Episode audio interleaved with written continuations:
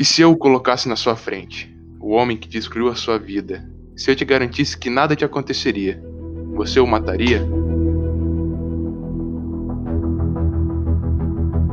E é com essa frase impactante que começamos o mais novo Raciocínio Cast, em que nesse episódio vamos ter um raciocínio que não é nem um pouco irracional. É isso aí. Então, é isso aí, galera. Eu sou o Iago. Se apresentem, por favor. Eu sou o Gustavo. Fala, galera. Eu sou o Logan. E hoje o tema é o filme viajado, muito bom, O Predestinado.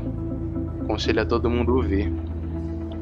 Mas é, gente, o que, que nós vamos discutir, discorrer sobre o filme? É, bom, se a gente, se você quiser, a gente pode começar falando um pouco sobre a, a produção do filme, né? O Predestinado, ele é um filme baseado num, num conto de de ficção científica, né, escrito pelo, pelo escritor clássico de ficção científica que se chama Robert A. Hayden. O conto que deu origem a esse filme não foi publicado aqui no Brasil, infelizmente. É um conto de, de 1959, que em tradução livre seria Vocês Zumbis, que faz referência a uma frase que é dita algumas vezes durante o filme. Mas, é, de qualquer forma, esse filme é um filme australiano que foi dirigido, que foi lançado em 2014, escrito e dirigido por Michael e Peter Spirik, que já dirigiram outros filmes de ficção científica antes desse filme do Predestinado. Eles produziram outro filme de ficção científica que chama O Ano da Extinção, que inclusive tem o mesmo ator que participa do Predestinado, que é o Ethan Hawke, que faz o protagonista do filme, que no caso é o, é o bartender, é, não vamos se aprofundar nessa questão por enquanto, né? Chegando na parte das impressões a gente fala. Mas eles também foram responsáveis pela direção do reboot de, jo de Jogos Mortais que teve alguns anos atrás. Esse filme eu particularmente achei muito bom. Eu vi alguns dos, dos Jogos Mortais clássicos e esse reboot eu achei muito bom. E depois disso, eles foram responsáveis por aquele filme A Maldição da Casa Winchester, que não foi tão recebido pelo público, mas eu não consigo opinar porque eu não assisti. É... Basicamente é isso. Eles também trabalham na, na, na, trilha sonora. Eles, eles como eram, como eles são diretores que nasceram no meio independente, eu acho que eles já tinham a mania de cuidar de vários setores do filme. E assim, é, a história desse conto, ela basicamente morre ali. O autor ele até escreve outros contos desenvolvendo alguns elementos específicos que ele usa nessa história, como a Space Corps e tal, mas ele nunca escreveu uma continuação direta. Então o máximo que a gente tem é o filme, é o filme não, o próximo conto, que é o Gato que Atravessa Paredes, que inclusive foi lançado aqui na década de, de 80, 90 por aí mas uma continuação a gente não tem. Então esse, essa história, inclusive no filme, ela tem um começo, meio e fim e ela acaba ali. Uhum. É importante falar que o conto ele é bem curto e umas nove páginas e o que ele tem, o que contém nele está todo no filme praticamente as mesmas frases, as mesmas frases de, de efeito, todos os seus dilemas estão no, presentes no filme, mas o filme ele teve uma liberdade de criar elementos a mais porque isso é necessário, porque como é um conto bem curto, você uhum. precisa de uma liberdade criativa para oferecer mais profundidade na narrativa, né? Uhum. Mesmo assim, pode falar que o conto é bem fiel, né? Então. É, então, é, essa é uma vantagem de você adaptar uma história curta. Você assim, um grande dilema que, essa, que esses filmes que adaptam histórias tipo quadrinho, tipo livro, enfrentam é que muitas vezes a história original é muito maior do que o tempo de tela que eles têm para contar. E no caso do conto do predestinado, a história é até curta, então eles tiveram até que adicionar mais elementos, talvez, para deixar ela no formato de cinema. Então, um benefício uhum. do filme é isso, ele adapta uma história curta e por causa disso ele consegue ser extremamente fiel ao conto. E eu acho que é por isso que ele consegue chocar tanto o espectador. Que o autor do conto é um autor renomado de ficção científica. Eles conseguiram passar é, justamente o que ele passou no conto. É, eu, eu achei o filme sensacional, então o conto deve ser também sensacional também. Ele foi é. um, dos, um dos primeiros que falava dessas coisas de viagem no tempo, por isso que ele foi tão marcante. Caraca, que É, imagino que, que na época mesmo que ele escreveu, deve, deve ter sido bem explosivo na época que ele fez já. É que na época sim, né? Eu acho que num, n- na época, né, dos anos 50, beirando 60 ali, o que mais se abordava era mais, assim, né, distopia, coisas mais filosóficas, assim. Agora, a viagem no tempo é, naquela época, É, viagem no tempo, mais Era bem- ficção científica. Igual ele faz, ele foi um dos primeiros. né? Sim. Ó, então, uma pergunta que me veio aqui e que não sai da minha cabeça. A viagem no tempo do predestinado é melhor do que a viagem no tempo em Vingadores Ultimato? Nossa, com certeza, pô. Nossa, pergunta eu sabia. Ele não, ele não vai meter essa, ele não vai mandar essa. Putz, é muito melhor, mano. Tipo, o problema com Vingadores Ultimato é que assim, a gente não, não compreende o que é, que nem você falou, a gente não compreende muito bem o que é o tempo em si. Então Uhum. você fazer uma, uma história falando de viagem no tempo é uma coisa relativa. Então, tipo, é, é claro que de, de- de, é, o modo como a viagem no tempo funciona vai variar de obra para obra, mas o problema com Vingadores Ultimato é que eles vão contra as regras que eles mesmos estabeleceram no começo do filme. Sim. E aí, e aí é, é muito ruim. né? Esse, o filme, o negócio de, de tempo é um recurso narrativo muito complicado, porque você tem que saber mexer com ele pra você para você garantir que não vai dar bosta na história. Uhum. Cara, é... e temos que concordar também, né, que esse não é o foco do Vingadores, né? O foco deles é eles derrotar o Thanos, pronto, acabou, né? E não se preocupar com consequências da viagem no tempo. Ah, Mas sim, você pode o... e que a Marvel decidiu usar a viagem no tempo pra, pra fazer um atrativo. Sim, sim. É, e a, e a obra original que eles adaptam não, não aborda muito. O universo É. Marvel não aborda muito. Tanto Não assim, tão profundamente no estilo ficção científica, viagem no tempo. Que a ordem base do, do filme, do Predestinado, era um autor que já mexia com, muito com isso. Ele Sim. se baseou muito em várias teorias. Sim. Pra mim, o melhor viajante do tempo da, da cultura pop ainda é o Dr. Paradoxo do Ben 10. Não tem outro. aí, aí você foi longe, hein? Nossa! Ah, mano, pra mim é a melhor obra de, do- da, da cultura pop, assim, que retrata a viagem no tempo é o Doctor Who. Não tem como. Tipo, até hoje eu não encontrei nenhuma obra que retrate viagem no tempo melhor do que o Doctor Who. O Predestinado é muito bom, só que, tipo, ele é uma obra curta. Doctor Hum. Who, ele é uma série que já tem, sei lá, 36 temporadas desde os anos Desde os anos 60, é, que é o É, aí é, é clássico. E tipo, O- os caras viagem no tempo de vários ângulos diferentes. E é tudo fechadinho, sabe? Então é legal de ver. Tem que ver, Tem mano. o-. Tem o Doze Macacos, que é muito bom, sobre viagem no tempo. Tem o. Donnie Darko, que eu também acho nossa, um- muito difícil de entender também. Mas E são obras Dark, que, né? assim, são marcantes. É Dark. Dark. Dark, Dark, Dark é legal. tá moda hoje, né? Eu, eu. eu vou ficar perdido porque eu já ouvi falar de todos, mas nunca vi. Nunca tive paciência pra ver nenhum. Mas pra frente a começar gente pode falar deles. É, Sim. né, ver. Daria uma é um boa. tema- um tema de podcast. Mas, é. Bom, enfim. ah, críticas sobre o filme, história do filme, assim. Vamos, vamos lá. Ó, não, eu vou falar num.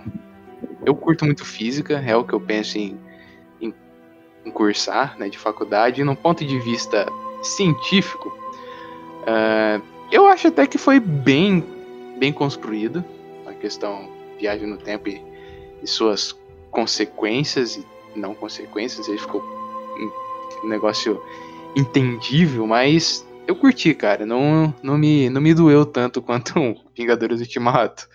Tá ligado?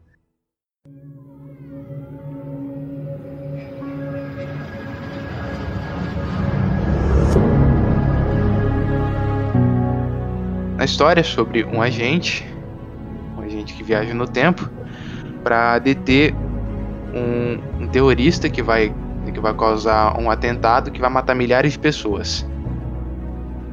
E essa seria a última missão desse agente. E tudo começa em um, em um bar, né, onde ele trabalha nesse bar. Né, e, um, e um homem entra. Um homem meio ah, como posso dizer? Meio nem aí. Meio nem aí com a vida. Ah, tá. Homem meio despretensioso. E ele tenta puxar papo com o cara. Dá certo. E conversa vai, conversa vem. O, o homem conta a história de vida dele. Porque eles apostaram que nenhuma. Perdão. Eles apostaram que a história do homem seria a melhor história que aquele barman já viu. E é aí que o filme finalmente desenrola. O filme realmente ele começa aí. Contando a história do homem. Se você, você leia me- meio que a sinopse do filme antes de você ver, você vai falar, tá, é um filme de viagem no tempo. Daí o, o cara do bar começa a contar a história dele pro bartender em detalhes e você fica, tá, mas o que, que eu tô fazendo aqui? O que, que isso tem a ver com a história principal do cara que tá viajando no tempo? E aí você só vai entender depois como que aquilo é crucial pra história, mas de começo você não, você não tem nem ideia de se aquilo importa ou não. Sim. Você acha Então, que é só o- pra encher É. né? Você pensa, pô, se você a sinopse do Google ali, você pensa, pô, é um filme de ação, né? O cara é, já não tá terrorista, tá, mas. Aí vem, né? Aí vem a cena, as cenas aí do Barney dele contando a história, você fica até puto, né? Eu imagino que muita gente vai ter dado play, mudar de canal, sair do cinema, né? Porra, é essa que eu tô. tá ligado? Mas, tipo, é uma, é uma boa maneira de você construir a narrativa, porque você tá apresentando um detalhe que a princípio parece não ter importância nenhuma, mas depois você- o filme mostra é, qual que é de fato a profundidade da, da, daquela história que você tá vendo. Isso é interessante. É que nem você falou, ele coloca todas as cartas na mesa e vai juntando aos poucos. Uhum. Então, o problema meu que aconteceu comigo, que eu vendo vocês falando assim, que eu, eu pesquisei um pouco antes de ver o filme, aí eu vi que tipo, foi baseado num conto e tal, eu- aí eu fui ver esse conto, era nove páginas, eu pensei, ah, vou ler pra ver qual que é, porque ver a diferença com o filme e tal. Então, aí eu fui ver o filme já com a- sabendo da história, então eu tive uma visão totalmente diferente da de vocês, vocês foram impactados com a, com a história do Sim. cara no bar, mas eu já sabia tudo que ia acontecer.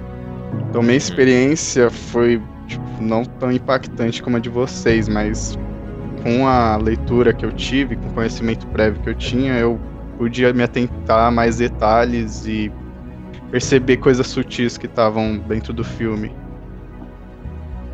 Uhum. É, falar em, em coisa sutil, uma coisa que eu achei muito engraçada é que no filme eles mostram uma foto bastante, né? Uma foto de Chernobyl falando que foi um dos atentados do cara, só que não era de Chernobyl. E se eu achar a foto, eu mando pra vocês. Porque, cara, Nossa. é, é sério, eu não tô brincando, eles mostram uma foto de Chernobyl mesmo. Preto e branco. Peraí, ele- eles usam a foto da- de Chernobyl e usam outra legenda, tipo, em outro lugar?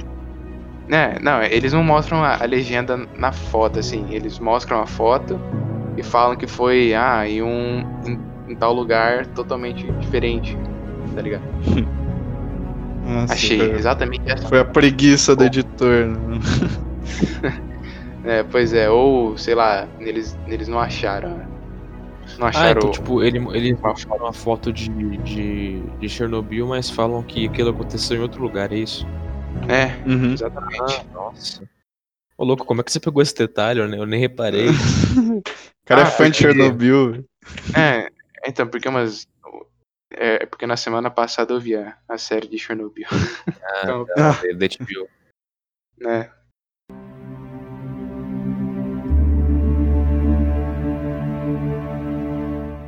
Ô, Gustavo, você que leu o conto antes de ver o filme, você acha que o filme foi uma adaptação fiel do conto? Ah, totalmente. Tipo, é, Tem algumas diferenças, assim, em relação ao conto. Na, Gustavo não tem tido emoção alguma, né? Ah, cara, assim, até que ele passou emoção pra mim. Mas eu não tive o impacto que vocês tiveram de ser pegos de surpresa com o desenrolar da trama. Porque o, a história do conto é mais, é mais em base no- na história do- dos dois no bar, que é a história de vida do cara que. do, do cliente lá que chega.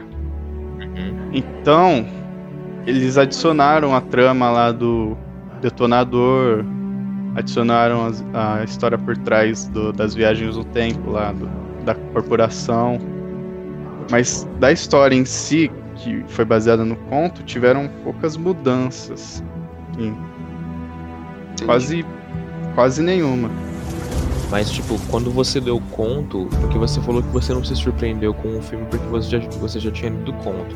Mas quando o conto revelou para você as coisas que o filme, o filme revela pra gente, você, você foi surpreendido? As revelações chaves da história não tinha como eu ser surpreendido, porque eu já sabia que ia acontecer, entende? Mas no, quando eu tava lendo o conto, eu fui surpreendido. É disso que eu tô falando. No conto, sim. Me impactou bastante. Mas é bom que você vê que, tipo, eu não sei se esse aquele diagrama que a gente estava falando ele surgiu já na época do conto ou se ele surgiu com o filme. Mas você vê que o, o trabalho científico desse autor ele serviu para as pessoas pensarem mais sobre esse sobre o funcionamento do tempo. Alguém teve o trabalho de se dedicar e fazer um diagrama mostrando os acontecimentos em ordem cronológica de aparecimento do, do, do, do que tem na história. E para essa pessoa conseguir fazer isso, ela teve que pensar um pouco mais sobre como o tempo funciona nas regras que foram estabelecidas no conto, na história. Então, por mais que seja ficção, você pode dizer que esse trabalho de literatura deu uma ajuda na, na comunidade a, a refletir mais sobre esse assunto. Cara, e o que eu achei interessante o diagrama ser um, um diagrama de linha do tempo meio 3D, assim, tá ligado? Falei, É, então, é uma coisa completamente diferente. Eu nunca tinha visto uma coisa da, daquele jeito. Os caras tra transcenderam, eles foram completamente além. Por isso que eu tô falando que, tipo, na época que lançou esse conto, deve ter dado um impacto muito grande na, na, na comunidade que, hum. que, que acompanha esse tipo de coisa. Porque ele foi publicado numa revista científica. Naquela época, os contos eram publicados em revistas, tipo HP Lovecraft. Os contos dele eram publicados em revistas. Esse cara também. Então, tipo, o público dele era gente que ou se interessava por ciência ou fazia parte da comunidade científica. Então, quando foi lançado, deve ter feito um impacto. É. E falando desse lado científico, né, cara, eu, né, sendo um grande fã da física, até querendo seguir isso, né, como carreira, Cara, eu achei bem. muito interessante a questão da abordagem de viagem no tempo. Não me, não me, não me machucou tanto quanto uma abordagem de Vingadores Ultimato. Mas, cara, é, é, muito interessante, cara. Assim, realmente faz você pensar. Tá ligado? E o. Esse pensamento te dá um, um, um nó, cara. E tipo, eu vou. Eu vou aqui citar uma frase de um físico. A frase não tem a ver com viagem no tempo, mas eu creio que se aplica também né, o físico em questão é o é o Richard Feynman, né, que ele fala sobre a mecânica quântica, né? Ele fala assim: se você acha que entendeu a mecânica quântica, então você não entendeu ela. Hum. Então acho que você, então acho que isso isso se aplica exatamente à viagem no tempo. Se você entende viagem no tempo, você não entendeu viagem no tempo. É, não, não tem como a gente entender viagem no tempo assim, pelo menos onde a gente tá, porque a gente. Essas coisas de viagem no tempo acontecem só em campos de ficção. Eu não sei, me corrija se eu estiver errado. A gente tem algum estudo atual, de fato, de viagem no tempo? Na vida real, assim? Cara, que eu saiba, a gente tem é, coisas assim que. Não que afetam isso, mas que são próximas, é de teleporte de matéria. Uhum. Certo? Porque até uma coisa que apareceu no filme que é crucial, né? Que tipo assim, eu vou ap aprofundar um pouquinho agora na questão científica, né? Segundo a teoria da relatividade, o tempo e o espaço é uma coisa só. Então você viajar no tempo é você viajar no espaço também.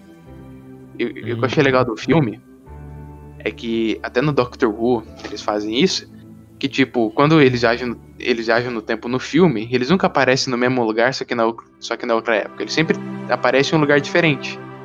Por Sim. exemplo, ah, eles estão no bar em, em, em, sei lá, em Nova York, eles vão, volta para eles voltam no tempo, eles aparecem em, em Cleveland. Né? Então, o contexto científico tá certo.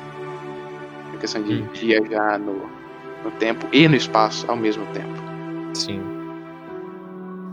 Mas então, é isso que eu falei. A gente, como a gente não tem um, um estudo de fato hoje em dia sobre o, o tempo, assim, é, não tem como você entender como é que funciona é, essas coisas. Porque, assim, a gente não, não chegou, não, nem começou a explorar esse tipo de coisa. Então, o máximo que a gente chega é especulação por meio dessas obras de ficção e tal. Então, não tem como você entender. Eu, na minha visão leiga, totalmente leiga sobre essas coisas, eu acho que viajar no passado não deve ser possível. Sei lá, não, não encaixa na minha cabeça. Por causa dessa criação de paradoxos e tal. Uhum. A não ser que é... exista a teoria lá de multiversos. Aí sim, mas viajar pro futuro pode ser mais possível, porque aí você mudando o futuro não tem problema. O futuro é, pode ser mutável a qualquer momento. Aí entra a teoria também é, da predestinação, é uma... né, do destino, sei lá, que o futuro não pode ser mutável, que o hum. que vai acontecer vai acontecer. Ah, nossa, é muita coisa louca. Cara, essa conversa, essa conversa é tão da hora que daria um, um podcast só sobre isso, mas é, o que eu ia, o que eu ia falar que complementa a sua fala. Esse, essa questão do tempo, como o Logan já disse, a gente não compreende é, o que é o tempo. Então, é uma coisa assim, é uma coisa totalmente contra-intuitiva, né? Vou usar o exemplo da mecânica quântica. Cara, muita gente, eu, eu ouço muita uhum. gente falar que, por exemplo, ah, qual foi a matéria com mais dificuldades que teve na faculdade? Cara, mecânica quântica. Por quê? O primeiro contato que você tem com ela, por ela ser tão contra intuitiva assim, tão esquisita, né, que não tem nada a ver com o que você já viu, é realmente dar um nó na cabeça. E isso que é o tempo. Isso também né, se aplica ao tempo, né? Porque é um conceito abstrato, né, para começo de conversa, né? E você moldar o tempo à sua vontade é algo que, né, realmente tá só no campo da ficção, né? Que é algo, é algo muito, não é muito concreto e esse negócio de viajar para o passado tal, realmente, na física, na física atual, hoje, não é possível viajar para o passado. É impossível. Mas para o futuro é sim possível viajar para o futuro. E, uhum. e, numa, e numa perspectiva interessante de se ver, esse negócio de destino tal, para mim, não, destino não existe, certo? se vocês quiserem que eu falo, assim, assim né, que eu estenda um pouco, né, para falar o, os meus motivos, né, para ver que o, o, destino não existe. É, ele, ele, ele tem a ver com esse filme também, esse negócio de destino. Mas é o seguinte, o futuro, ele ainda não existe. É, vai, vai correto? Aí. É algo que ele ainda vai ser criado. O futuro. Uhum. E Olha a mecânica quântica aí mais uma vez. A mecânica quântica nos diz, cara, que uh, Sim. O, o, sistema, tá? Um sistema, o um universo, ele não é nem um pouco determinista. Ele é completamente aleatório. é um dos pilares da, né, da física quântica é puramente a, a, a na aleatoriedade. Né? Tanto é que até o Einstein ficou com receio né, de aceitar isso de primeira né? Porque é porque, por exemplo, né, a física clássica, ela é completamente determinista, é bonita, tá ali, ela é perfeitamente determinista. Já a física moderna, ela não é nem um pouco. Essa questão de, né, de aleatório, né, de é, é, né, da incerteza, da da oh caramba, do acaso, isso, tudo pode acontecer por acaso, não tem motivo aquilo acontecer.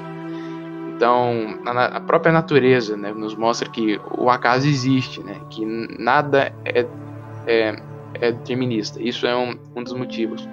Para mim, para eu acreditar que o não existe, né, não exista destino nem nada. Mas é um, uma conversa muito legal. Eu adoro conversar sobre isso.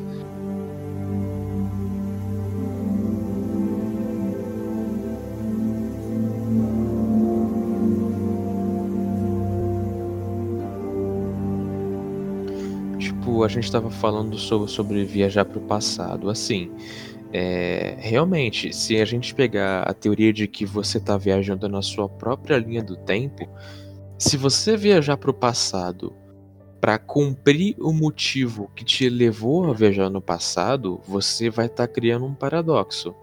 Agora, por exemplo, vamos supor que você teve, sei lá, que a, o seu, o seu, alguma pessoa que você gosta muito morreu e aí você viaja para o passado para impedir que ela morra. Só que se é você conseguir impedir que ela morra, então ela não morreu. E se ela não morreu, você não teve motivação para voltar para o passado. Só que isso só aconteceu porque você impediu que ela morresse em Sim. primeiro lugar. Que então um as coisas acontecem ao mesmo tempo ao mesmo tempo que elas não acontecem, são acontecimentos que se anulam ao mesmo tempo. O universo não consegue lidar com essa lógica. Mas se vamos supor, se você quiser voltar para o passado para presenciar a revolução, a revolução francesa, isso não altera nada o seu motivo de ter viajado para o passado. Hum. Então, a princípio, não cria um paradoxo, entendeu? Se você viajar para o passado Agora, como espectador outra... imaterial Pode não mudar nada, aí pode ser possível, sim, de certa forma. Sim. Leigamente falando. É, só que, tipo, tem, tem, a, tem a teoria do efeito borboleta, que diz que só pelo fato de você ter viajado ao passado, hum, tipo...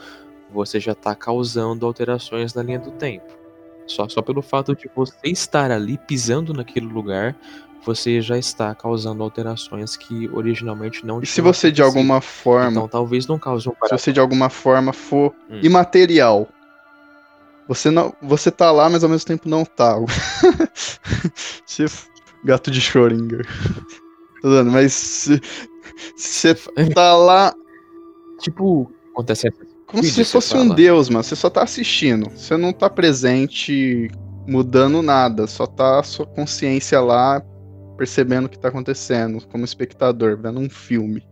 Então, mas se você levar em conta esse sentido, você poderia dizer que os filmes que abordam temáticas históricas são uma espécie de viagem no tempo passado. De certa forma, mas na verdade eles são uma representação, a não ser que seja uma filmagem real. Sim, mas o, o foda é que não tem como você saber o que é verdade e o que não é. O que te garante que.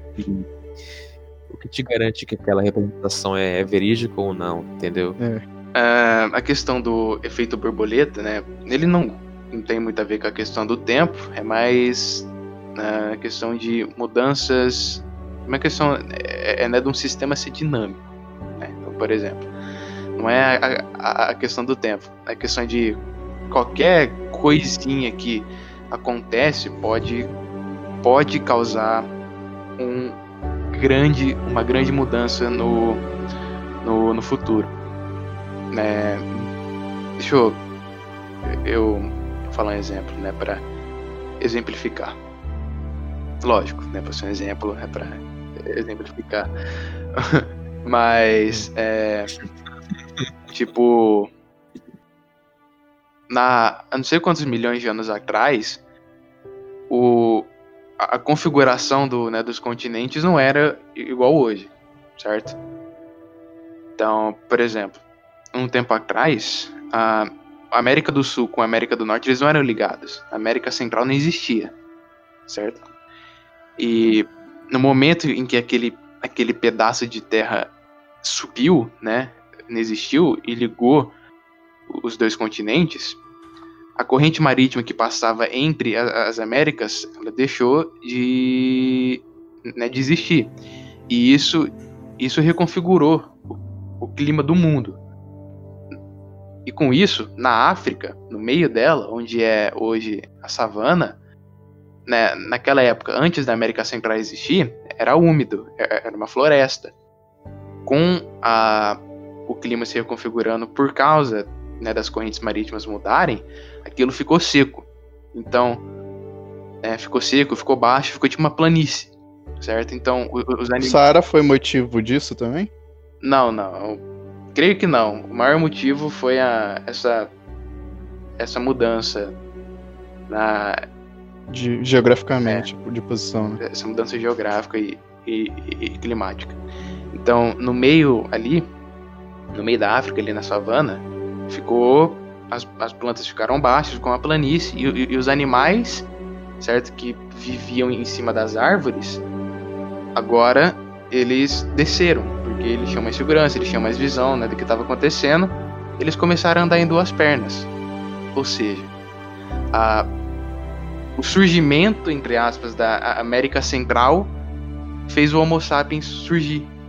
Nossa! Caralho, que louco. Entendeu? Esse é um exemplo da hora, né? De, assim, de efeito borboleta. A pura e simplesmente criação, vamos dizer assim, né, da América Central fez o ser humano surgir. O ser humano como ele é hoje surgir. Nossa. Entendeu? Uhum. Nossa, eu nunca mais reclamo de Costa Rica. Quando alguém manda pra então- Cuba, ag- agora. né? Então você, você- então você poderia dizer que a teoria do efeito borboleta se aplica à teoria da viagem no tempo também. Porque é um, é um efeito pequeno que vai, que vai levando a outro, cria uma bola de neve que quando você se dá Sim, conta, sim. alterou o mundo inteiro. Sim, sim, se a viagem no tempo pro passado fosse possível, sim, diria que sim. E por que, que ela não é possível? Eu fico sempre encucado com essa questão. Ah, por causa da. hum, da. né, da relatividade, o Einstein entrando mais uma vez, por causa da. da velocidade da luz. Posso estar falando muita merda. eu- os meus conhecimentos disso são muito rasos ainda, tá? Então não levem minha palavra como verdade, nunca façam isso, tá? Já. Daqui uns 10 anos vai ser bom.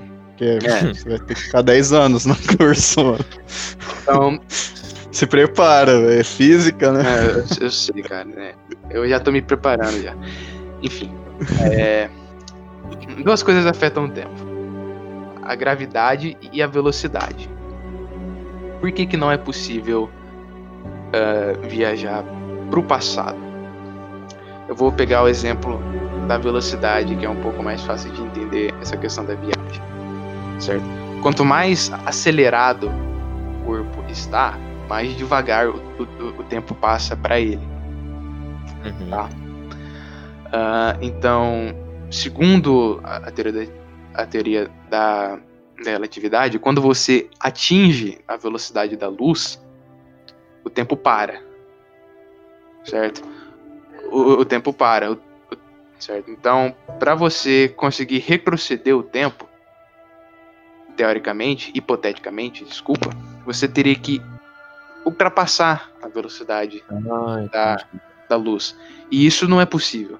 A velocidade da luz é um limite natural. Entendeu? Nada consegue ultrapassar essa velocidade. Tanto é que a velocidade da luz ela é constante, independente do né, do referencial. Ela nunca vai mudar. Então, um exemplo, ah, eu vou me acelerar a velocidade da luz. A teoria da relatividade diz que é impossível um corpo com massa atingir alguma velocidade próxima ou a velocidade da luz, por quê? Ah, quanto mais velocidade você ganha, mais massa você tem. Entendeu? Então, a Uhum.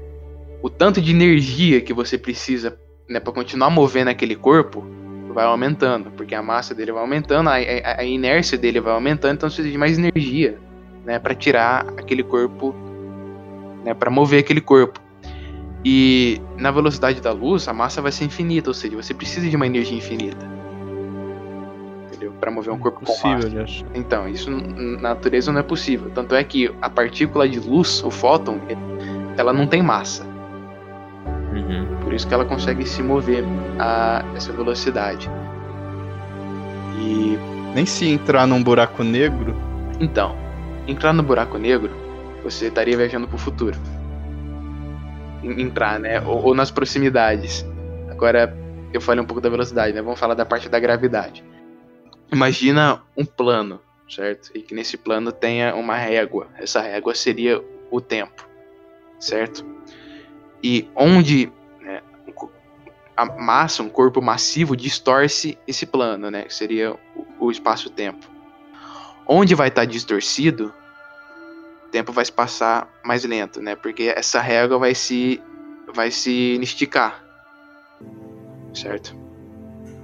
Ou seja, quanto mais perto você chega de um corpo com massa ou de um buraco negro, mais lento o tempo passa para você. Então, imagina a seguinte situação: você tá indo em direção ao buraco negro, certo? Você está se aproximando. O tempo para você tá passando mais lento do que para um observador de fora. Se você virar para trás, cara, você vai ver o futuro passando na tua frente, cara. Porque o tempo para você tá mais devagar, para fora, o tempo tá passando normal, vamos dizer assim, né? Para onde não tem influência gravitacional. O tempo tá passando normal. Aí quando você voltar para onde tá esse observador, você vai voltar num ponto que você já sabe o que vai acontecer. Não. Não, não. não é que você saiba. É. Bom, deixa eu usar um exemplo. Vocês dois já viram o Interestelar, certo? Uhum. uhum. Lembra a cena em que eles vão naquele planeta lá que orbita o, o buraco negro? E um deles fica na nave? Que o planeta de água lá, e... com as ondas enormes. Eles ficam. Eu não vou lembrar o tempo exato, eles ficam algumas horas lá no planeta. Certo? Eles ficam algumas horas lá. Eles estão sob maior influência gravitacional do que o, o cara que ficou na nave. Correto? Uhum. Se eles pegassem um telescópio e olhassem para a nave, ela não estaria parada normal, ela estaria girando loucamente, tá ligado? Porque o tempo para ela tá passando mais rápido. Para você o tempo tá normal, só que se você olhasse para cima para a nave, o tempo dela tá passando mais rápido do que para você. Por isso que quando eles voltam, o cara lá ah, tá. envelheceu não sei quantos anos e eles ficaram e eles hum. ficaram normais, entendeu? Essa é chamada dilatação do tempo, né? Então, ou seja, do ponto de vista relativístico, por causa desses dois fatores, né, é impossível você viajar para o passado. Tem como. E também porque agora sim eu posso estar falando uma grande merda, né, por causa de um, né, de um conceito chamado entropia, né, que diz que o universo ele tende à desordem, ele tende ao, ao caos, certo? Então pensa, o tempo passa, né? O caos vai aumentando. Se, se você voltar no tempo, o, o caos vai diminuir, né? A entropia vai, né, vai diminuir. Isso não é possível. A entropia sempre tem que ser maior que zero. Pensa no Big Bang, né? Por exemplo, um ponto massivo lá no meio do nada onde tudo tá lá bonitinho ali dentro, certo? É uma ordem. O sistema tá ali, né? É bonitinho ali, ordenado. Aí ele, ele explode. Acontece realmente o Big Bang. A desordem, né? E, e conforme o tempo vai passando, essa desordem vai aumentando. Se, se você voltar no tempo, vai voltar aquela ordem inicial. Entendeu? Mas, uhum. tipo, então você tá dizendo que a entropia antes do Big Bang ser, acontecer era zero. É isso? É, cara, é, é, um, é um conceito bem legal, porque não se sabe o que tinha antes do Big Bang. É, vamos supor, a entropia antes do Big não. Bang não existia, vamos dizer assim. É porque você falou que o Big. Antes do, que, vamos, vamos tomar o que você falou como verdade, então. Eu sei que a gente não sabe o que antes do Big Bang, mas vamos tomar isso como verdade só para tentar entender como é que é a entropia. Uhum. Você disse que antes do, antes do Big Bang acontecer, haviam várias massas espalhadas e teve um. Não, não, não, não, não, não, não, peraí, peraí. O, antes do Big Bang, imagina que o, o universo inteiro estava contido em um pontinho só. Não Sim. Tinha, não tinha vários. Não tinha vários nada, né? Era apenas um único pontinho. O universo inteiro estava contido naquilo lá ponto. O único pontinho de massa. Sim, de massa. Massa, energia, enfim. Daí ele explodiu Aí... e isso é o Big Bang, é isso que você tá falando. Isso, numa visão bem. Numa visão bem leiga, é isso que é o Big Bang. Você tá dizendo que o que fez com que essa massa explodisse foi a entropia. Hum, não, eu não tô dizendo isso. Eu usei isso como um exemplo de como, como é esse conceito de entropia, um exemplo bem errado, eu diria, de como é esse exemplo, entendeu? De como funciona a entropia. O que eu quero, o que eu quero entender é o que seria o ponto zero da entropia, porque você falou que ela tem, que, ela tem sempre que ser maior do que zero. Eu quero, eu quero entender o que seria entropia zero. Então, é uma coisa que eu também quero entender, então. é tipo, Beleza, a entropia sempre tem que ser maior do que zero, mas mesmo se você desconsiderar o porquê, mesmo se você não se importar com o porquê a entropia tem que ser maior do que zero, existem é, existe um intervalo infinito entre 0 e 1. Um. Uhum. Então eu não sei se é, se é certo você dizer que você voltando para o passado, a entropia seria automaticamente zero. Ela poderia muito bem se alocar em, é, em algum é, em algum número nesse, nesse período infinito entre 0 e 1. Um. Sim, sim. Então, ela ainda seria maior do que zero. Esse é um negócio que me banana muito, cara. Eu também. Eu só vou entender isso quando eu estiver entrando na faculdade. Tá? Então peço perdão a vocês, aos espectadores. Não, é, isso aí é só, só conversa. Então, voltando para o assunto de viagem no tempo. Para a física moderna, atual, é impossível viajar passado. Passado, sim. Uhum. Mas aí eu tenho, te pergunto, se existir algum alguma nova teoria, algum novo pensamento que reformule totalmente a física atual e que esclareça que seja possível. Tipo, o Einstein, ele revolucionou a física, né? Sim, sim. Ele mudou todo um conceito que tinha antes e proporcionou novas ideias e novos pensamentos, né? Sim, sim.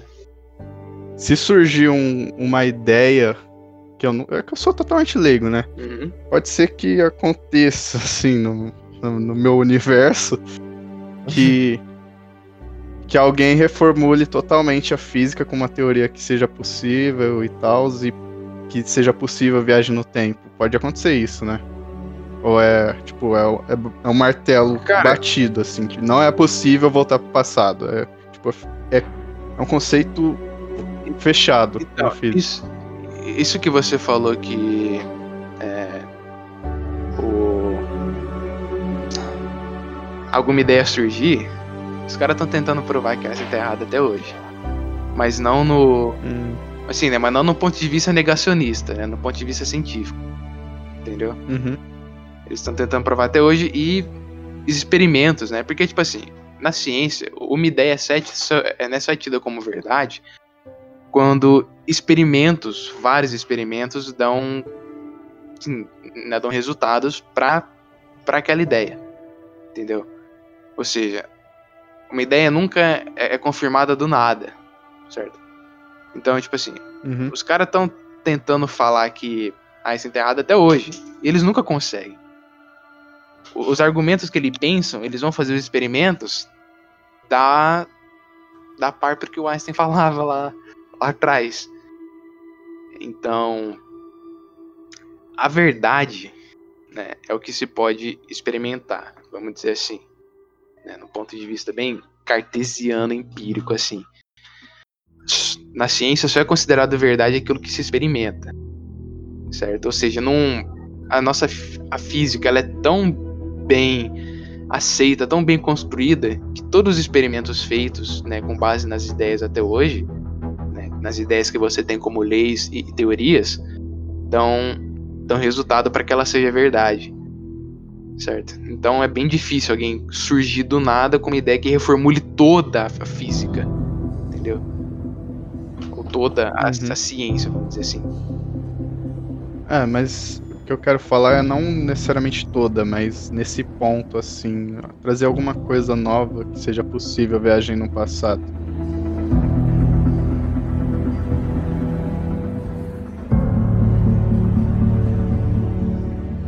Mas enfim, por isso que tá aí os, a literatura e os autores para fazer a gente viajar no, no mundinho, né?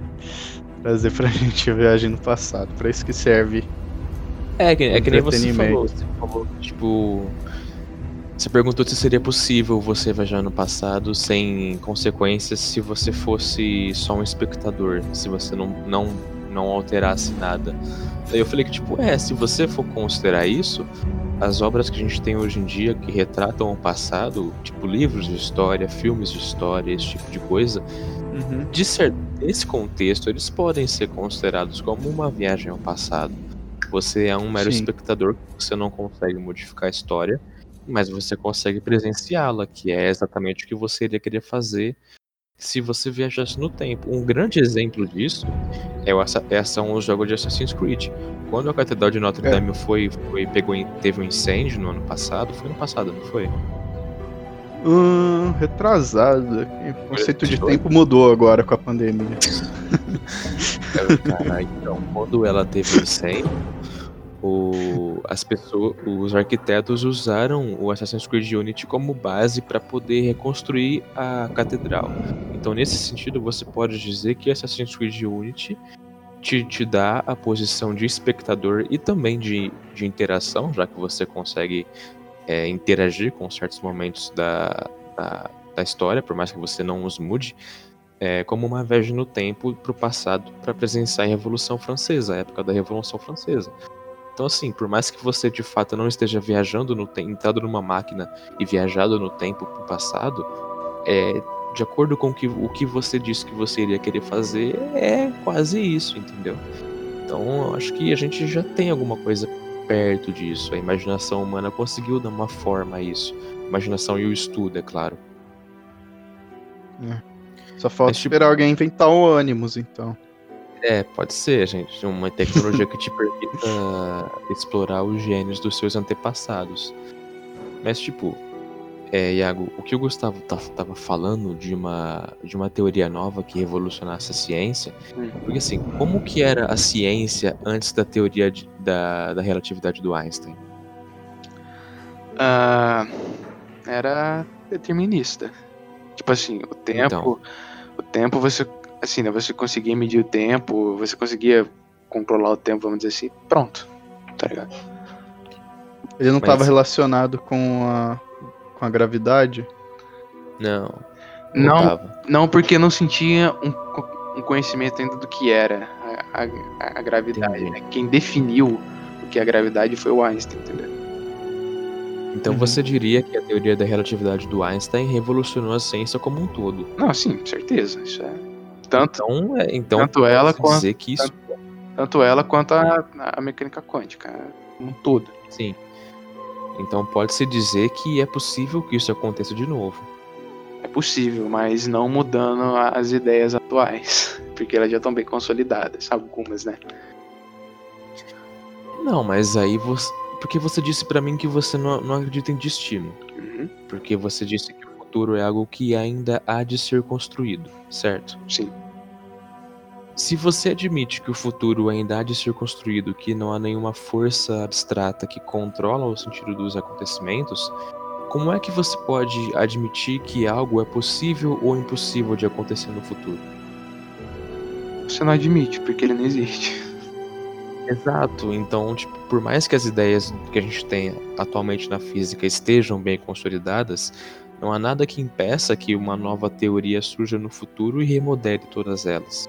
Não, é que, cara, se isso acontecer, vai desestruturar tudo, porque todas as nossas Sim. todas as nossas as nossas tecnologias, né, que a gente tem hoje é baseada, né, no, no que já é conhecido, né, vamos dizer assim. Sim. Mas, ó, tem um, um conceito na mecânica quântica que era exatamente isso que o Einstein é, teve dificuldade em aceitar, chamado o princípio da, da incerteza.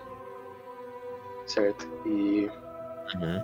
isso que dá a questão da, do acaso e da, e da aleatoriedade do, né, do negócio. O princípio diz assim, né? Que para saber algo de uma partícula, melhor, você pode saber a velocidade ou a posição de uma partícula. Correto? Nunca os dois ao mesmo tempo. Certo? Para você saber corretamente uma das características, você tem que automaticamente errar na outra. Tem uma explicação do porquê. Eu não vou saber explicar o porquê isso agora. Se você quiser, você pesquisa. Vocês pesquisem um, uma videoaula que tem da, da Universidade Federal Fluminense, que é sensacional. Aí vocês vê lá o, a explicação do porquê. Mas, mas é isso. Você nunca vai saber os dois ao mesmo tempo. Você vai saber um ou outro. Certo? E antes dessa ideia, né, como eu falei, né, o mundo era completamente né, determinista. Então, vamos pensar. Uh, teve um cientista matemático chamado Laplace, né? E ele fez um experimento mental, né, digamos assim, que era a, inteligência de Laplace, né? Que era era basicamente isso, uma inteligência, né, que sabia de tudo que aconteceu, que acontece e que iria acontecer. Certo? Mas por que que agora, com essa ideia do princípio da incerteza, essa tal inteligência ou você saber de tudo que vai acontecer e como vai acontecer não é possível? Por quê? Para você saber exatamente como que uma coisa vai acontecer, por exemplo, você tem que saber né, a, tanto a, a, velocidade quanto a posição daquela partícula, né, para saber como as coisas vão evoluir com o tempo, certo? É para ter uma uhum. certeza, uma certeza de como essas coisas vão evoluir com o tempo. Você tem que saber basicamente essas duas características, certo? Assim, por exemplo, ah, um, um carro na estrada, né, tá, né, tá percorrendo esse caminho a tal, a tal velocidade. Você sabe a posição e, e a velocidade né, desse carro. Então você vai, né, você consegue é, prever para onde ele vai, correto? Porque, uhum. né, que você tem essas informações. Como não é possível você saber as duas com certeza, você tem que errar em uma, não é possível você prever o, o, o que vai acontecer e, e como é que vai acontecer. Foi aí então que surgiu esse princípio da incerteza que você está falando. É, eu não sei se foi assim, né? Como eu disse, não vou saber explicar o porquê que é assim, nem como surgiu essa ideia. Né? Tanto é que eu aconselhei vocês a ver a aula lá da universidade para entender mais ou menos. Mas deixa eu usar um, um outro exemplo prático né? Não sei se tem muito a ver com, com, né, com esse princípio, mas é algo legal para você entender. Ah, vocês combinam de sair com alguém no shopping, por exemplo. Aí a, a pessoa. Eu combinei com, de sair com o Logan. Né? o Gustavo combinou de sair com o Logan. Aí o Logan fala assim: ó, com 4 e meia eu tô chegando. Beleza. Onde? Assim, em que lugar do shopping você tá chegando às 4 e meia? Né? Você não vai conseguir encontrar ele, né? Se ficar parado no mesmo lugar. Você vai ter que, entendeu? Sem a informação do onde, você não vai conseguir. Uma outra uhum. situação. Ah, ah, eu vou. Ah, vou, vou chegar no McDonald's. Quando? Né? Não, né, você não consegue. Entendeu? Sem a informação uhum. do onde nem ou do quando. Sem essas duas juntas, né, é, você não consegue evoluir o pensamento ou a situação, entendeu? É mais ou menos isso. Mas você acha que essa ideia de que você não consegue saber a posição e a velocidade ao mesmo tempo tem a ver com, o lan com a teoria de, do multiverso? Hum, que a linha do tempo tá, tá constantemente se separando em ramificações diferentes porque você toma decisões diferentes em cada uma delas? Cara, você me pegou legal. Você me pegou gostoso. Tipo, tem muitas obras. tem muitas obras de ficção científica que trazem aquele. Até de fantasia mesmo. Que trazem aquele personagem vidente. Uhum. O personagem vidente ele consegue prever o que vai acontecer no futuro. E aí, se ele for um personagem vilão, sempre tem aquele negócio de que o protagonista consegue tipo agir diferente do que ele achava e tal. Uhum. Mas beleza. Daí, tipo, de acordo com o que você falou pra gente da, da teoria, do, da teoria não, desse princípio da incerteza por causa do, da posição e da velocidade o vidente não conseguiria saber, porque ele não tem como saber os dois ao mesmo tempo. Mas se você associar isso à teoria do multiverso, ele não consegue saber porque a mente dele não teria capacidade de, de, de processar todas as possibilidades infinitas ao mesmo tempo. Pode ser. É. Porque, tipo, para ele prever o futuro, ele está considerando todos os destinos diferentes que uma mesma pessoa pode tomar. Agora imagina só se ele, se ele puder prever o futuro de qualquer coisa. Ele está considerando todos os destinos possíveis que de tudo que pode acontecer. E, tipo, são possibilidades infinitas. Eu acho que não tem como uma mente, pelo menos assim. É claro que sempre tem é, personagens oniscientes e tudo mais, mas tirando essa possibilidade, não tem como a mente suportar esse tipo de coisa. Então, você acha que esse princípio da incerteza de você não conseguir saber a posição e a velocidade ao mesmo tempo tem a ver com o fato de que os dois variam de acordo com a linha do tempo em que você se encontra? Cara, me desculpa, não vou conseguir desenvolver isso. Não, eu, não precisa, tipo, eu, eu, estou, é só. Eu não sei nada de física. Jogou no só, ar. Não, sim, sim. Teorizando. Isso eu também não vou. Não, não, não, não vou conseguir desenvolver, não. Peço até perdão. Mas. Isso é uma ideia interessante. Seria, teria que ser um doutor estranho para fazer isso. sim, mas, tipo assim, ó, é. vou te falar, no ponto de vista científico, esse negócio do multiverso, pelo que eu, que eu vejo, que eu entendo, né? Envolve muitas outras coisas, né? Não é simplesmente, ah, existe um outro universo. E que também, por exemplo, quando você vê em, em alguma notícia assim, ah, NASA descobriu o multiverso. Uh, não é que descobriu uma evidência, é uma hipótese bem viajada para tentar explicar alguma coisa que não era para estar tá acontecendo. Entendeu? Que essa coisa pode ser até um erro de medição. Né? Mas é uma hipótese bem viajada para tentar explicar o negócio. Não que não possa ser possível. O multiverso, claro que pode. Mas, tipo assim, no ponto de vista científico exato, né? Hoje não se tem nenhuma prova, nem nada né, do, de multiverso, né? Assim, tá, né, tá realmente no, no campo ficcional. Mas esse negócio que falou é uma ideia até interessante. Mas então aquela notícia de que a NASA descobriu um universo alternativo na Antártida é balela. É. Do jeito que eles falaram, é, é balela. Porque na, na, notícia original, né, que eles lançaram na revista científica, né, para quem realmente sabe, eles não citam NASA no nome. E também dos três aparelhos que tem lá que medem a mesma coisa, apenas um deles detectou esse comportamento estranho daquela partícula que teoricamente ela volta. Entendeu? Que ela sai da Terra para ir para o espaço. Uhum. Das três, apenas uma detectou isso. Uh, ou seja, pode ser um, um, erro de medição, pode ser, não sei, azar, sorte, não sei, mas não tem nada concreto. E a questão da NASA, eles jogam. É, vai ter uma dica para você que está ouvindo e para vocês dois até. Quando vocês veem em uma notícia, ah, pesquisadores acham algo, NASA faz alguma coisa.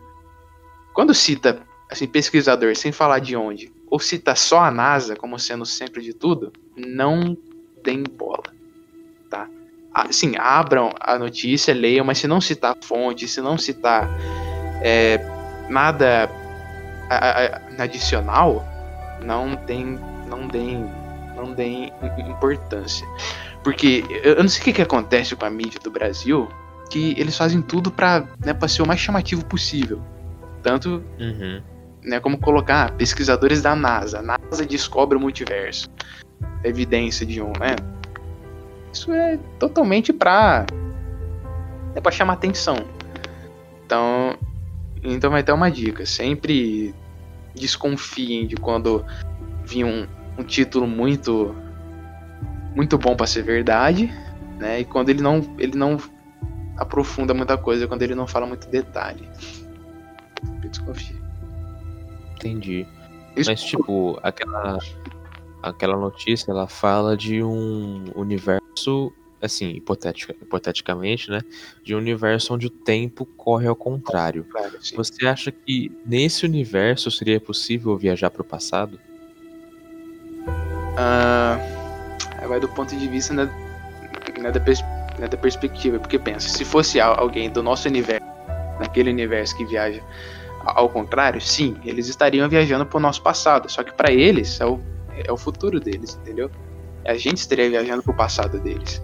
É isso que eu, que eu pensei agora aqui. Né? Seria tudo, tudo você tem que ver no ponto de vista no hum, é relativo, né? No, no seu ponto de vista e também no ponto de vista da, né, da pessoa. Né? Uhum. Esses casos assim. Mas esse negócio do multiverso, é aquele negócio que eu te falei, é uma explicação, uma hipótese bem viajada que eles usaram para tentar explicar o comportamento da, da, da... Da partícula. Isso. É. Entendi. Entendeu? Não, é porque o meu, meu pai, depois que saiu essa notícia, ele veio mó animado pra mim, porque ele gosta dessas coisas de alienígena, de ficção científica e tal. Ele falando, ô, você viu que a NASA descobriu um universo paralelo e tal? Eu falei, nossa, pai, da hora tal. Daí, daí agora, agora você quer mentira. Se Coitado. vocês quiserem, eu, eu passo um vídeo pra vocês, né? Do, de um cara explicando certinho, usando o que, que é. Uhum. Mas enfim, o que eu tinha pra falar de, né, de teoria de ciência aqui né, era isso. Pra tentar desmistificar, era isso. Uhum. Eu Mas acho que dá um. Tipo, você, você ter esse papo mais profundo sobre. Mesmo que a gente. Mesmo que eu não seja especialista nem nada né, sobre. ninguém aqui é É, especialista então. em nada, né? Isso tá. Então, mesmo que é sobre você ter esse papo mais, mais profundo sobre viagem no tempo, ele serve tanto como background pra você ver o filme ter uma experiência diferente, tanto como ep- epílogo assim. Tipo, mesmo se você vê antes ou se você vê depois de ter esse papo, é uma experiência muito legal, porque você consegue, primeiro se você vê antes, você vai ter uma experiência diferente com o filme, e se você ver depois, você já vai começar a associar conceitos que você viu no filme com o que você tá teorizando sobre viagem no tempo. Hum. Então é muito legal você ter esse, esse tipo de conversa. Sim. Posso, posso fazer mais uma viagemzinha aqui? Isso não tem nada a ver com, com ciência, com teoria, né? Com, né, com lei, com nada. É só uma viagem minha mesmo que eu fiz Hum. aleatória. Tipo assim, aquilo lá que você falou, é, né? Que o Gustavo falou, né? De você viajar no tempo sendo só um, um espectador. Que isso não iria mudar, né? Engraçado é que eu já pensei nisso também. Tipo, ah, você viaja pro, né, você viaja pro passado. Certo? Ah, não sei, você muda alguma coisa. Tipo, ah, você salva a tua mãe. Eu usei como exemplo, né, para tentar pensar nisso o Flashpoint, né, lá do Flash.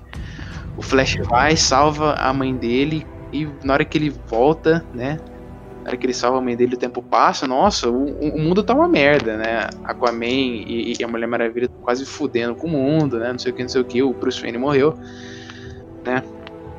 Então, eu pensei assim, cara, é, pega a visão. Você volta e, e, e mexe em uma coisinha ali, pouca, certo? Pode mudar muita coisa? Pode, só que não vai ser uma mudança tão radical, porque o, o que eu pensei foi isso. O tempo só vai mudar realmente para quem né, para quem tá conectado com você ou com a sua história, vamos dizer assim. Quem tem relação com você. Então, por exemplo, ah, sua mãe morreu no assassinato. Você quer voltar no tempo e salva ela. Beleza, você vai, volta no tempo e salva ela. Vai mudar a sua vida, vai mudar a vida da sua família, vai mudar a vida dela, vai mudar a, a vida do assassino, mas, né, mas não vai mudar a vida, sei lá, do presidente da Rússia. Tá ligado? Se ela se tornar presidente da Rússia? Aí muda. Então, mas isso é um negócio da, da, da teoria da, do efeito borboleta, que nem que você explicou da América Central. Uma, uma pequena mudança leva a outra, que leva a outra, que, gira uma, que gera uma bola de neve Uhum. gigante, e quando você vai ver, mudou completamente o cenário. Porque, tipo, nem, a gente não é onisciente, então você tem uma visão limitada do que aconteceu. E, e quando você volta para o passado para impedir que isso aconteça, você não tem como prever quais vão ser as consequências daquilo, justamente porque você tem um conhecimento limitado. Você não conhece todos os, os efeitos que estão envolvidos naquela equação. Então, tipo, você não sabe quem era o assassino, você não sabe por que ele matou a sua mãe, você não sabe nem se ele de fato matou, ele pode ter tentado matar, sua mãe matou ele, depois, por algum motivo que você também desconhece, ela se matou. Então, assim, são possibilidades, como eu disse antes, infinitas que só pelo fato de você mudar, assim como o lance da América Central, pode mudar o planeta inteiro, a história da humanidade inteira, dependendo do quanto ela foi importante. Então, eu acho que se viajar para o passado de maneira segura mesmo, ou se você tiver ciência de tudo o que está acontecendo, de todas as informações, ou só como espectador Você- mesmo, que nem o Gustavo falou. Ou seja, ou você é Deus, ou você é Deus. Ou você é Deus ou você só vê. É isso aí. O, o- o nosso problema é que a gente tá preso em três dimensões, né? Então o tempo sendo a quarta, né? Não consegue compreender de jeito nenhum. Pelo menos não agora. Sim.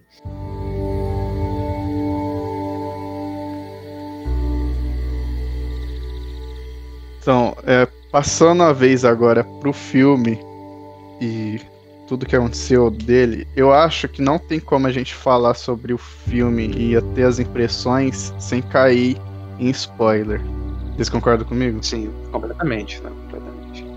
Então, você que estava ouvindo até agora, que você pôde aproveitar todo esse papo de física com o nosso grande Iago.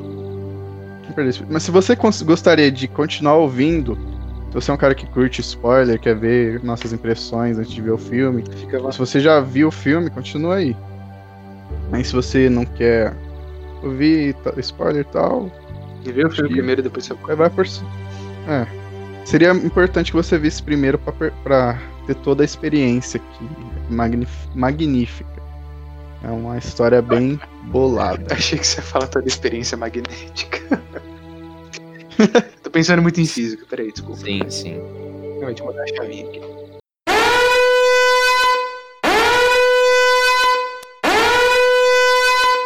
Então, o que, o que esse filme trouxe de viagem no tempo, hum. que a gente falou mais do conceito físico, agora a gente vai falar do filme. Então, o que a gente já falou até aqui foi da, do, da conversa no bar. O que a gente descobre até o final da história é que os, as duas pessoas que estavam conversando são a mesma pessoa. Todo Na mundo, verdade, o cliente era uma mulher que tinha os dois sexos, os dois órgãos reprodutores, Uhum. e se tornou um homem depois Depois de, de uma cirurgia, que ela perdeu um filho, que o filho na verdade era ela.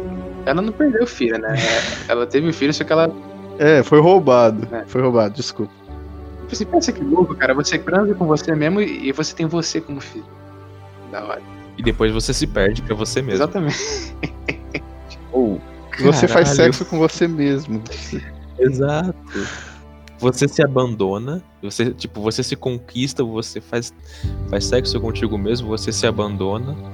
Daí você cresce se odiando, depois você se ama de novo. Caralho. Pô, sexo consigo mesmo é punheta ou Nossa. Tem que se amar muito, porque eu, eu falei com o Vitor sobre isso. Você seria capaz de se, se atrair fisicamente por uma versão feminina sua? Mano, não sei, velho. Muito foda pensar isso. Como foi possível. É. Cara, sabe o que, que é interessante pensar, velho? Que, bom, pelo menos pra mim, eu, eu achei interessante pensar. Quando que foi o ponto zero, né? Quando que esse ciclo começou? Eu, eu É, penso mas- que hum, o ciclo começou com o terrorista. Tipo, ele foi, vamos dizer assim, o paciente zero, né? Como ele é ela também, o terrorista é ela também. Eu penso que ele foi o paciente zero, alguma coisa assim. Eu não sei, cara. Eu realmente eu não consegui chegar em conclusão pensando no É que, tipo, o conceito do, do, do ciclo vicioso, o conceito de Ouroboros, nesse caso, que é aquela, aquela teoria que ele usa da cobra comendo o próprio rabo, é um conceito de, de mitológico, inclusive, é que é, não tem começo, meio e fim. É um ciclo, não tem paciente zero, porque o paciente zero só existe porque a pessoa do futuro voltou e fez dele o paciente zero. Então ele já não é mais o paciente zero. Então, tipo, é um ciclo, as coisas acontecem porque elas não podem deixar de acontecer. Uhum. Então, A partir do momento que, que você presencia isso, não tem, um, não tem um ponto zero, não tem um começo. E também não tem um final. Que é o Então é, é o ciclo constante da, É. da cobra comendo o próprio rabo. É assim. falando sobre esse tema, que o filme ele aborda muito isso do destino, tanto que tem no título, predestinado, né? Ele ele aborda isso de que não importa o que ele fazer, o que ele fizer, vai vai fazer parte do ciclo. Tanto que no final Uhum. tem aquela a, cena muito impactante dele atirando nele mesmo. Que ele descobre que na verdade ele é o próprio detonador que fez vários terrorismo. Aí o cara fala: Se você atirar em você tem dois. né? é, você, você tem duas escolhas. Ou você me mata e o ciclo vai continuar, ou você vive comigo. E de certa forma, se ele fizesse isso, ia continuar o ciclo também, se for ver. Hum, por quê? Discorra um pouquinho sobre isso. Se ele liberasse o cara, continuasse vendo com ele mesmo, algum momento ele ia fazer aquele. Ele ia fazer aquela, o atentado aquele atentado de 11 mil pessoas. E esse Uhum. atentado ia motivar ele, que tá lá, se torna, que tá como um cadete lá, né? hum. Um jovem. Aquilo, ele vai descobrir que aquilo vai acontecer e isso vai ser a motivação dele pra continuar, entendeu? Sim. Pra ele ir atrás desse detonador. Ah, Porque a, a explosão de 11 mil pessoas é a motivação dele. Sim. Ou seja, o ciclo ia continuar, independente da escolha dele, é o destino. Porque se ele matou ele mesmo, então em algum momento ele vai ter que explodir, porque ele vai, aquilo é o motivo dele continuar. Sim. É muito louco É isso. da hora pra caralho. É que tipo.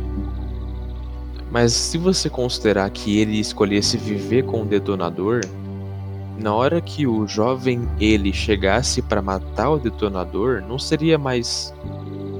Bom, Seria mais bom? não seria Aí. mais. Não seria mais só uma pessoa, seriam duas. Então aí cabe a espe- especulação. Então, aí você muda o ciclo. O lance do ciclo é que assim, é, você não tem escolha. A pessoa que está envolvida no ciclo, ela não tem escolha porque ela não sabe que ela está no ciclo. Uhum. Esse- é- isso é a questão. O fato de ela não saber que ela está num ciclo tira dela o, Livre-arbítrio. A liberdade de escolha, porque ela não tem as informações que ela precisa para fazer um julgamento imparcial. Então, Então, independente da é- escolha que ele tivesse, o ciclo ia continuar. ciclo, porque ele sempre faz a mesma escolha. Não Sim. tem outra escolha pra ele fazer, porque ele não tem as informações. Isso é uma coisa que acontece em Watchmen, por exemplo, com o Dr. Manhattan.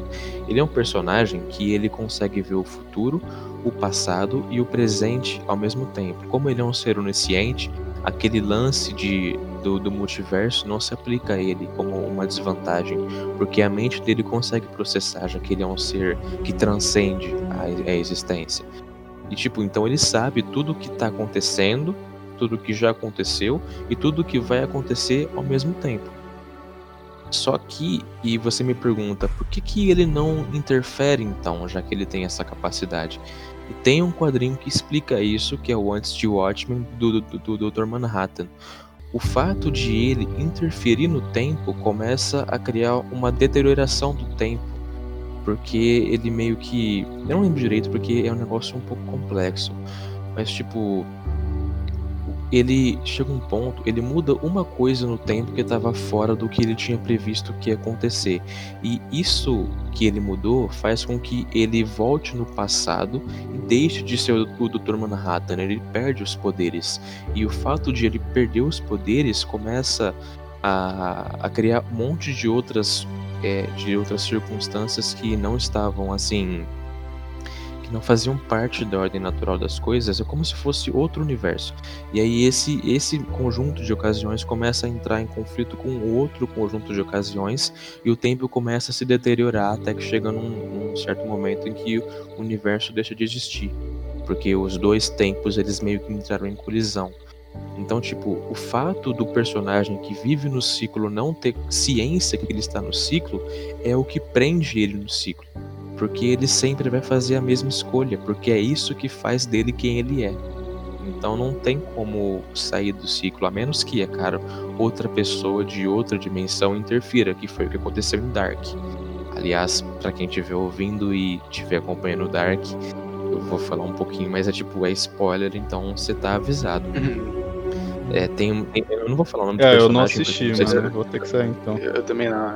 Eu, eu, eu, Tem um personagem lá, que é o protagonista, ele vive, num, ele vive num ciclo onde ele, ele, tipo, o pai dele se suicidou e tem um momento em que ele volta no tempo para impedir o próprio pai de se suicidar. Só que o fato de ele voltar no tempo e avisar o pai dele que o pai dele vai se suicidar e tentar impedir ele de fazer isso é o que faz com que o pai dele se suicide. E esse é um ciclo vicioso. Ele não tem escolha, porque é assim as coisas acontecem. Só que tem uma personagem que ela vem de outra dimensão ela entra nessa cena e ela muda o curso da história porque ela pega esse protagonista e leva ele para a dimensão dela. Então, uma, uma, um fator da equação que não fazia parte dela entrou nela e retirou um, um dos membros da equação. Só assim você consegue quebrar o ciclo, porque de outra forma, sem apelar para esse tipo de coisa de universos paralelos e tal, não tem como, porque as pessoas que fazem parte do ciclo são sempre as mesmas, enquanto elas forem elas, elas não farão outra escolha. Hum. Da hora. Nossa, demais. Então, mais alguma, mais alguma consideração, né? No seu e... Então, eu, eu é, acredito que ele tenha consciência do ciclo. Hum. Por quê? Porque pelo menos no conto, ele usa, tem um elemento que ele usa um anel com o símbolo do Ouroboros, então ele sabe o que aquilo representa. Sim. Como ele é um viajante no tempo que tem que levar ele próprio para fazer tal coisa, porque ele sabe que aquilo tem que acontecer, então ele deve saber que ele tá num ciclo vicioso. Sim, mas ele não sabe até que ponto, porque quando ele encontra o detonador, ele fica surpreso. Então ele não então, sabia. Então, isso é um elemento do filme. E no filme ah. também tem a citação do Ouroboros. Aí que entra meio que um, um furo, assim, entre aspas. Porque ele Por cita Ouroboros, mas ele tem se ele tem consciência do ciclo, então aquela. Não, tipo. Hum. Aquela opção que ele teve, ele sabia que ele aquilo deveria acontecer. Então mais tarde ele vai ter que fazer a detonação de 11 mil pessoas. Não, mas o, o, fato de ele saber o que é o conceito do Ouroboros não significa que ele sabe que ele tá num ciclo vicioso. Sabe, porque ele tem que fazer aquilo com ele mesmo.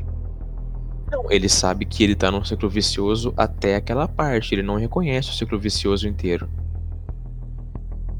Tanto que ele fica surpreso quando ele descobre que ele se torna o detonador. É, Se ele lógico, ele não que... sabia.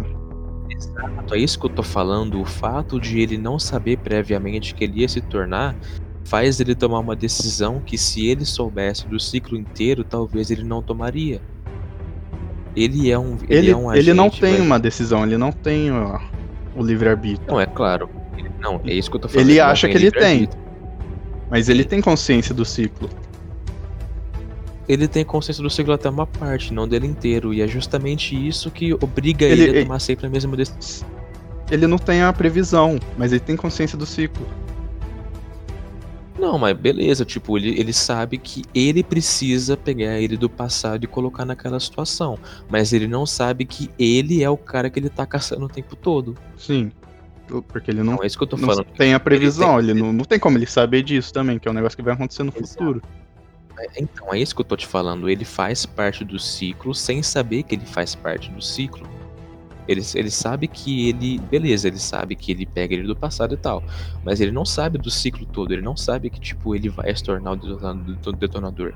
É mas o, o detonador de... meio que apresenta isso para ele, que elucida mas, que ele exatamente. tá no ciclo. Mas por que ele não acredita? porque ele não quer acreditar que ele se torna alguém, alguém, alguém daquele jeito. Ele não quer acreditar que ele seria capaz de matar 10 mil pessoas. Ele rejeita essa hipótese. E o que faz ele rejeitar essa hipótese é ele ser quem ele é. E ele ser quem ele é é o que, é o que força ele a fazer aquela escolha. Sempre, em qualquer, em qualquer ocasião. É isso que eu tô falando. Ele não tem escolha porque ele é quem ele é. Mas se ele acredita que ele é uma pessoa que não é capaz de fazer aquela explosão, ele vai quebrar o ciclo, que é uma coisa que não, não deve acontecer. Ele acredita que ele, ele acredita que ele não é capaz, mas depois ele vai que ter ele que fazer, porque ele vai ter a consciência do ciclo. Mas você viu que, tipo, o que o filme dá a entender pra gente é que depois que ele mata o detonador, depois que ele dá para si mesmo do passado aquelas provisões de catástrofes do futuro e a máquina dele não foi descomissionada e ele começa a viajar no tempo para ver se esses acontecimentos eram de fato verdade, o que o filme sugere pra gente é que com esses saltos extras ele foi enlouquecendo aos poucos.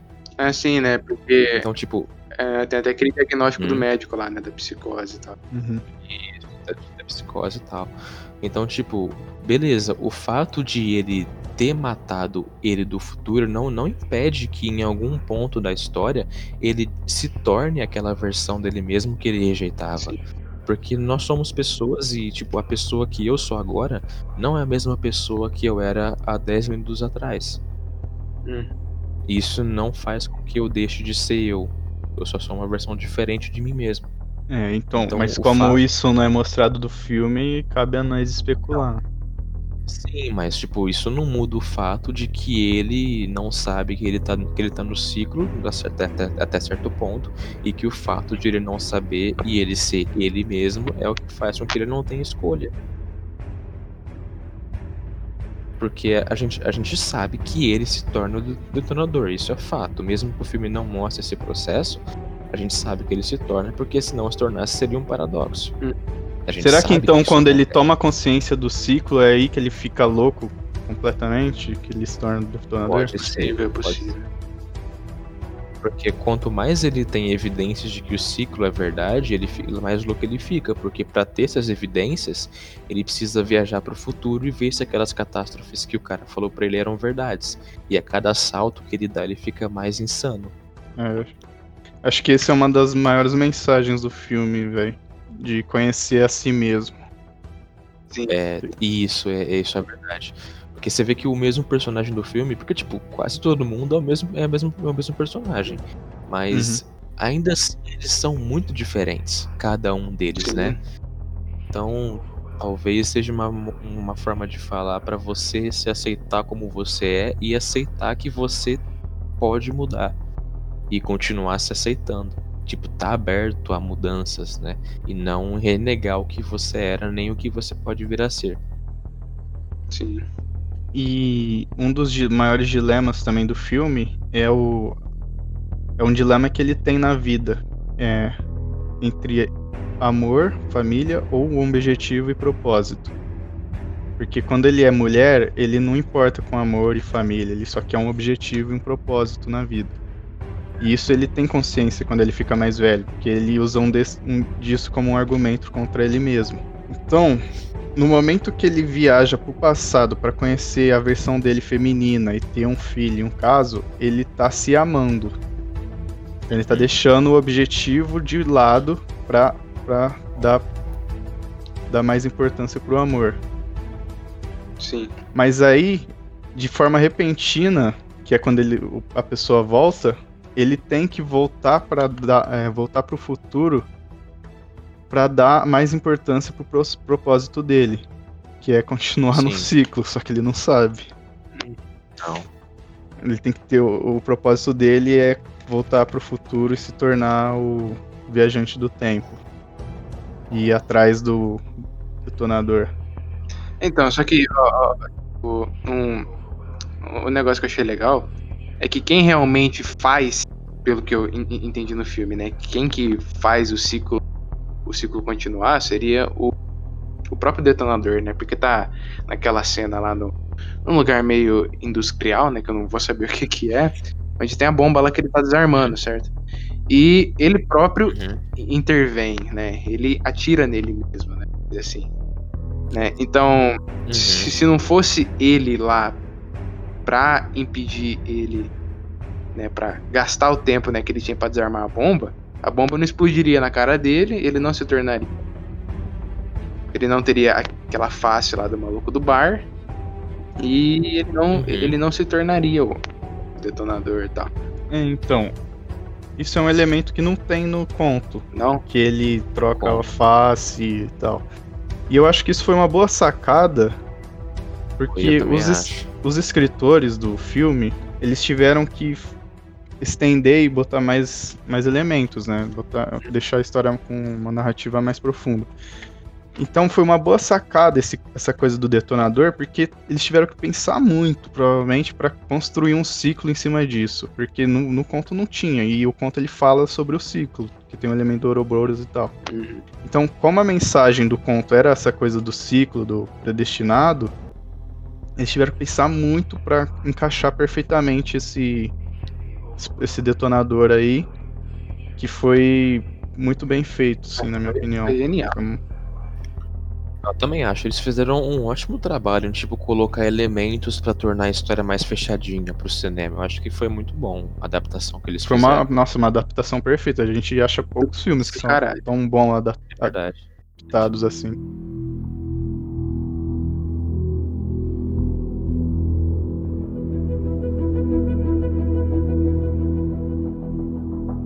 Então é isso, galera. Bom, fica aí nossa dica, né, para vocês assistirem o filme, se puderem também porventura lerem o conto, que é sensacional, vocês não vão se arrepender.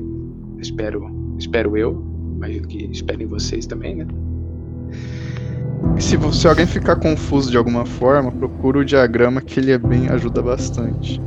É, tá do jeito que o filme da- foi da feito, ele, ele não, não te deixa confuso. Sim, o filme conta, conta bem. De uma forma bem funcional pro espectador. Ele não fica tão confuso, porque ele vai mostrando as coisas. Tipo, como se falasse, ei, ó, olha isso aqui, você entendeu isso aqui? Tipo, ele vai. E ele não é muito explicativo, assim, não precisa ficar se explicando. Não, é porque ele, ele consegue cumprir o propósito de, de explicar.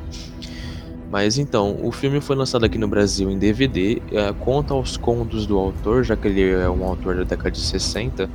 Os contos eles são um pouco antigos e foram lançados aqui, mas são livros raros que você encontra em sebo, esse tipo de coisa. Agora, se você estiver procurando por uma impressão mais atual, tem dois trabalhos deles que foram lançados aqui no Brasil pela editora Aleph, que são dois livros, um é o Tropas Estelares e o outro é Um Estranho numa Terra Estranha, foram lançados pela, pela Aleph aqui. Então, se você tiver interesse em consumir tanto filme quanto esses livros, você pode procurar que você consegue aqui no Brasil de forma oficial. E caso você tenha gostado desse podcast, você pode deixar o seu feedback aí pra gente, compartilhando com as pessoas que você tem interesse. Se você gostou desse tema de ficção científica, você pode sugerir filmes que você quer que a gente traga, ou então a gente pode trazer filmes do nosso cotidiano, como por exemplo o Interestelar, que a gente comentou aqui que tem a ver com esse tema também de, de tempo, de ficção científica e tal. Se você gostou desse podcast, você compartilha pra gente ver o seu feedback e ver que você tá gostando. É, se você quiser entrar em contato, você pode fazer no nosso Instagram, que é o arroba raciocínio underline irracional também. Deixa eu só, eu só concretizar aqui rapidão.